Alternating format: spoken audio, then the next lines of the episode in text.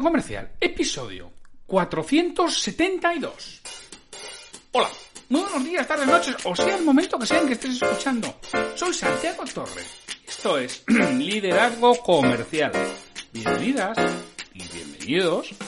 Liderazgo Comercial es el podcast con episodios diarios de lunes a viernes pensado para que responsables comerciales o dueños de negocio trabajen con cinco verbos que empiezan con la letra P. Parar, pensar, planificar, priorizar y producir. Parar. Tomárselo con calma, ponerse en modo reflexión y dejar tu mente ahí, con ese cariz de pararse a pensar sobre si lo que estás oyendo es aplicable a tu caso concreto o no. Si lo fuera, tendrás que planificar qué tienes que hacer diferente para conseguir resultados distintos. Y será importante que priorices las acciones que tienes que llevar a cabo. No todas se pueden llevar a la vez, aunque nos gustaría poner todo en marcha. No es posible.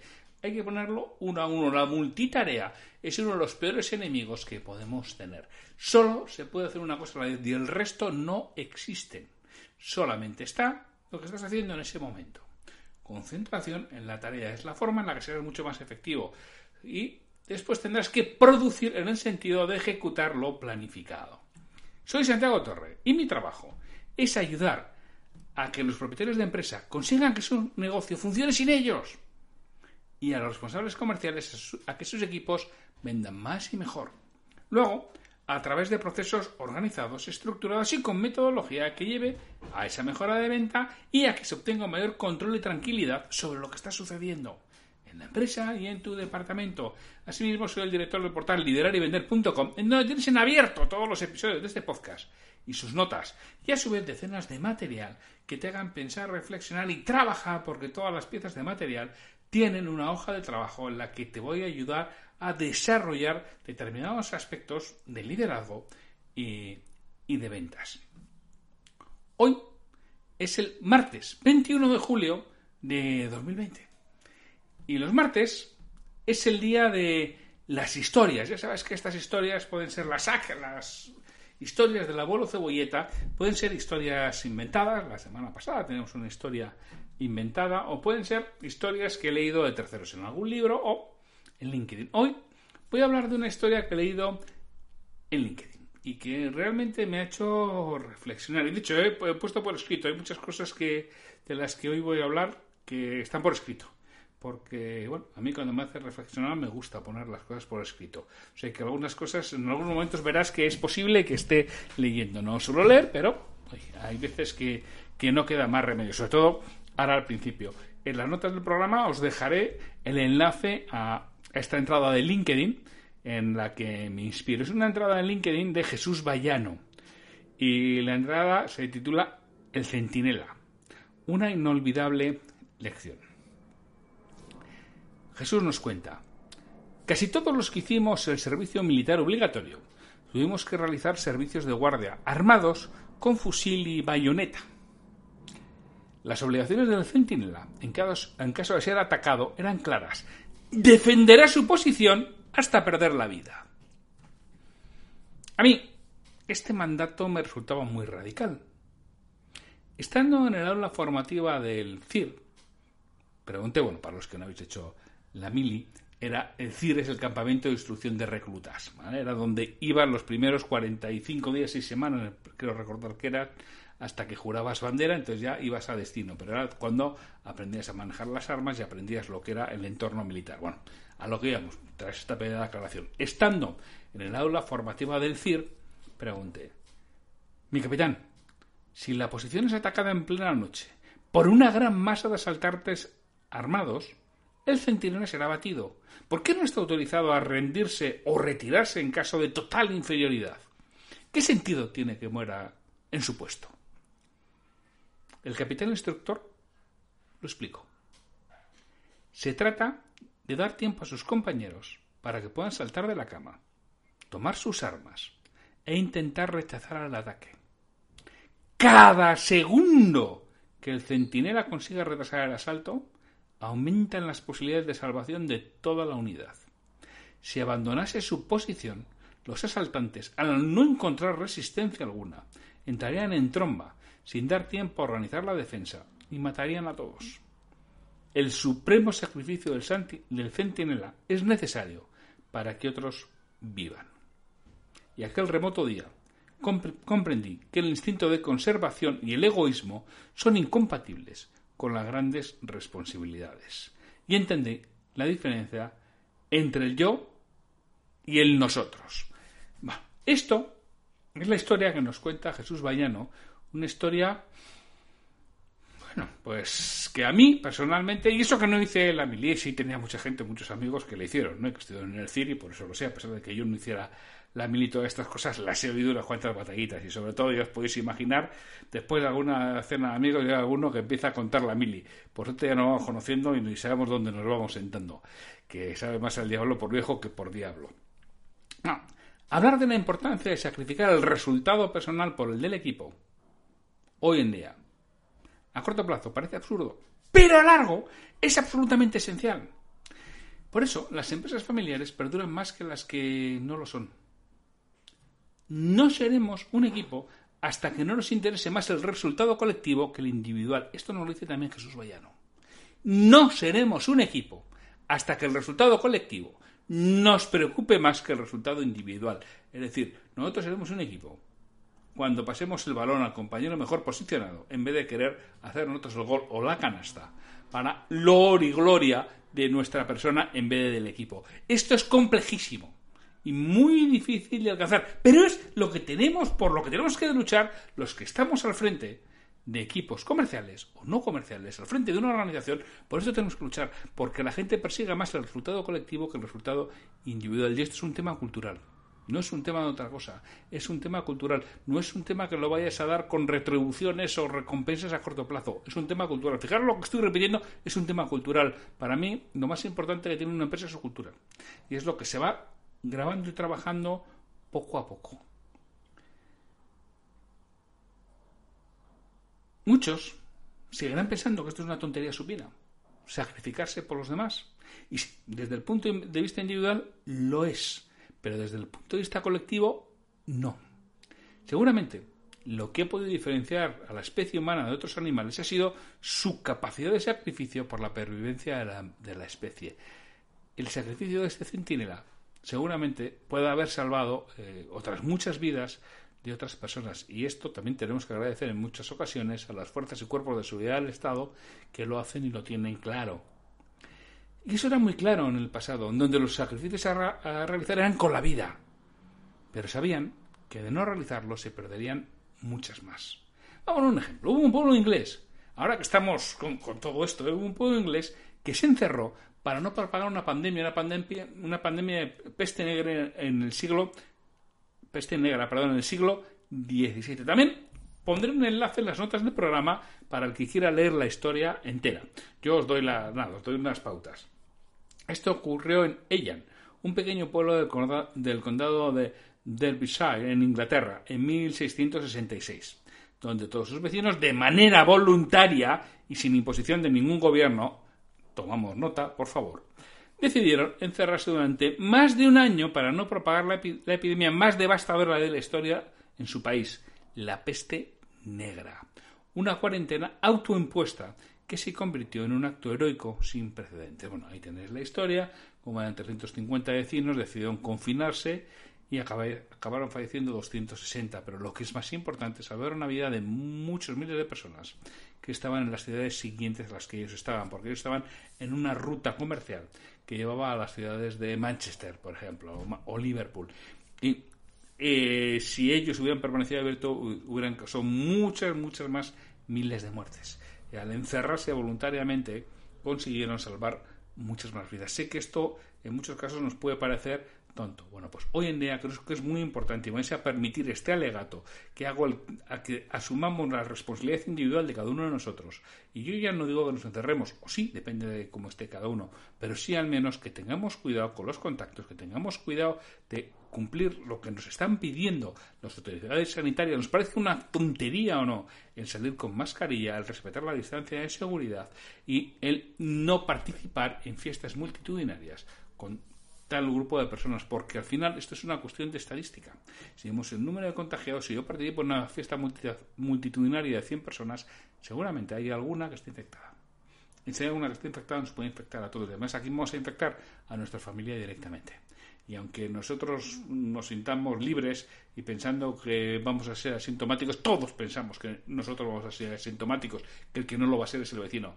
Pues igual eres tú o igual es tu familia. Así que esto tenemos que tener mucho cuidado. Ese es nuestro sacrificio que podemos realizar también por los demás. Ya no estamos hablando de pagarlo con la vida, estamos hablando de, oye, vamos a realizar un pequeño sacrificio en estos momentos tan importantes. Pero ahora lo que se nos ocurre es juzgar la historia desde nuestros días y nos dedicamos a derribar estatuas y maldecir películas. Ahí tenemos lo de lo que el viento se llevó, porque lo consideramos racistas o machistas. No sé por qué, pero es posible que en breve alguno pida quemar esas cintas o incluso empezar a quemar libros. Juzgar con las premisas y conocimientos actuales hechos pasados tiene un nombre, que es etnocentrismo. Recuerdo que yo lo estudiaba en la universidad, ya sabes que yo soy licenciado en Ciencias Políticas y Sociología, y yo estudiaba esto en la universidad. Y lo he revisado para ver, oye, qué significa, porque yo recordaba el nombre, ¿no? Pues el etnocentrismo, de acuerdo a la RAE, es actitud del grupo, raza o sociedad que presupone su superioridad sobre los demás y hace de la cultura propia el criterio exclusivo para interpretar y valorar la cultura y los comportamientos de esos otros grupos, razas o sociedades. Es decir, nosotros nos pensamos en posesión de la verdad, el resto no la tienen, y todo lo que hacen los demás lo está mal, y lo único importante es lo nuestro, que estamos, por supuesto, en posesión de la verdad absoluta. Esto también sucedía a lo largo de la historia y muchos achacan a la Iglesia ese comportamiento y es el que tienen hoy en día forma cambiada, se han ido a otros sitios, pero son ellos lo que están manteniendo. ¿no? Nos equivocamos si pensamos que todo se debe juzgar desde nuestra posición y mucho más cuando todo lo que no comulgue, con ello lo criticamos, derribamos, censuramos o excluimos. Desde mi punto de vista, eso es cualquier cosa menos democrático. Y nos va a llevar a una sociedad mucho más empobrecida y mucho más empobrecida cultural y, y y de diversidad de la que tenemos ahora. Hoy en día somos mucho más egoístas ese sacrificio de un pueblo es impensable y sin duda afectará a la especie humana en un futuro. Necesitamos del resto para sobrevivir. Solos no podríamos hacerlo. Si eso le damos a la empresa, ¿sucede algo parecido? Hay personas que sacrifican el beneficio personal por el colectivo y hay otros que solo están buscando el bienestar propio. Para ellos parece muy bueno. Para el resto es muy negativo. Y mi recomendación es elimina esas personas que buscan el beneficio propio por encima del beneficio de todos los demás dentro de tu grupo. Es que no me da muy buenos resultados. ¿Sí? Es posible. Y seguramente a día de hoy te dé muy buenos resultados. Pero va a dejar tierra quemada va a ser muy negativo para el futuro. ¡Va! Pero en el futuro yo igual no estoy. Pues a ver si vas a ser tú. Entonces, si estás pensando que en el futuro igual tú no estás y te da igual, a ver si vas a ser tú el que está siendo negativo para el colectivo. Y es que esto es muy complicado de transmitir en una empresa. Porque es que la sociedad va por otro lado totalmente diferente. En una familia se entiende mejor aunque también es muy complicado, ¿eh? Y yo, en concreto, a veces tengo el síndrome de ir en dirección contraria en la autopista. Porque voy en contra de todo lo que el resto de la sociedad, no sé si el resto, una parte mayoritaria de la sociedad está intentando imponer, y además nunca, nunca mejor dicho, lo de imponer, ¿no? Porque ellos tienen la verdad absoluta. Yo, que en el fondo soy un poco Quijote, soy de los que intento buscar el beneficio colectivo, ya que entiendo que esa es mi pequeña aportación al bien común, pequeña, seguro, pero bueno, por lo menos propia, a la sociedad en la que vivo, y que es así gracias al sacrificio de muchos en el pasado. Nada de lo que disponemos lo tendríamos si otros nos hubieran sacrificado. Creo que es importante rebelarse contra el pensamiento único actual, excesivamente centrado en uno mismo como referencia de todo lo que sucede, y que nos lleva a otros muchos males, a otros muchos problemas sociales que estamos viviendo hoy en día y que me temo que vamos a, ver, a vivir con cada vez más frecuencia. Solo nos preocupamos de a lo que a nosotros nos afecta.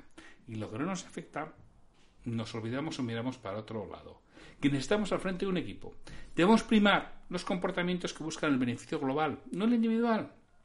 Y a su vez, ser justo con cómo retribuimos las diferentes aportaciones que cada uno realiza. Esta es una ardua tarea, porque es cierto que no todo el mundo aporta lo mismo. Y también hay una cierta tendencia a que no, tabla rasa, todos por igual. Perdona, no todo el mundo aporta igual, no todo el mundo se sacrifica igual, no todo el mundo está pensando en el bien común o en el bien global.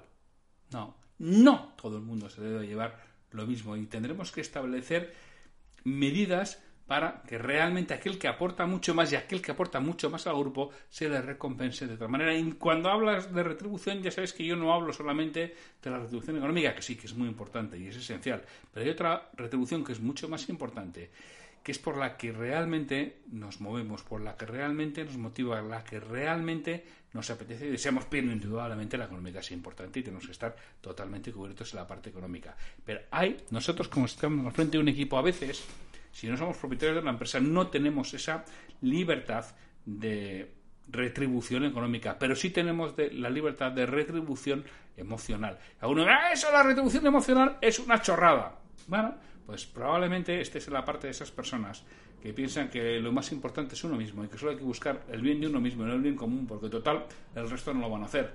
Pues ya te digo yo que eso habitualmente no es así. Y que si no lo están haciendo es porque tenemos en estos momentos una cultura que va en contra de ello, una cultura excesivamente individualista y una, persona, una cultura que va a pensar en uno mismo como el centro del universo. Y te aseguro que uno mismo no es el centro del universo. No os voy a pedir que os simboléis por, por vuestro equipo, pero sí que me gustaría haceros reflexionar sobre la importancia del resultado colectivo y de cómo debemos planificar en base a él en base a ese resultado de todos, en base a que consigamos hacer la, tarta más grande, en base a que esto sea mayor, y no tanto en base a nuestro interés particular, que es muy lícito, pero que dejará problemas para los que vengan por detrás y a medio y largo plazo será negativo.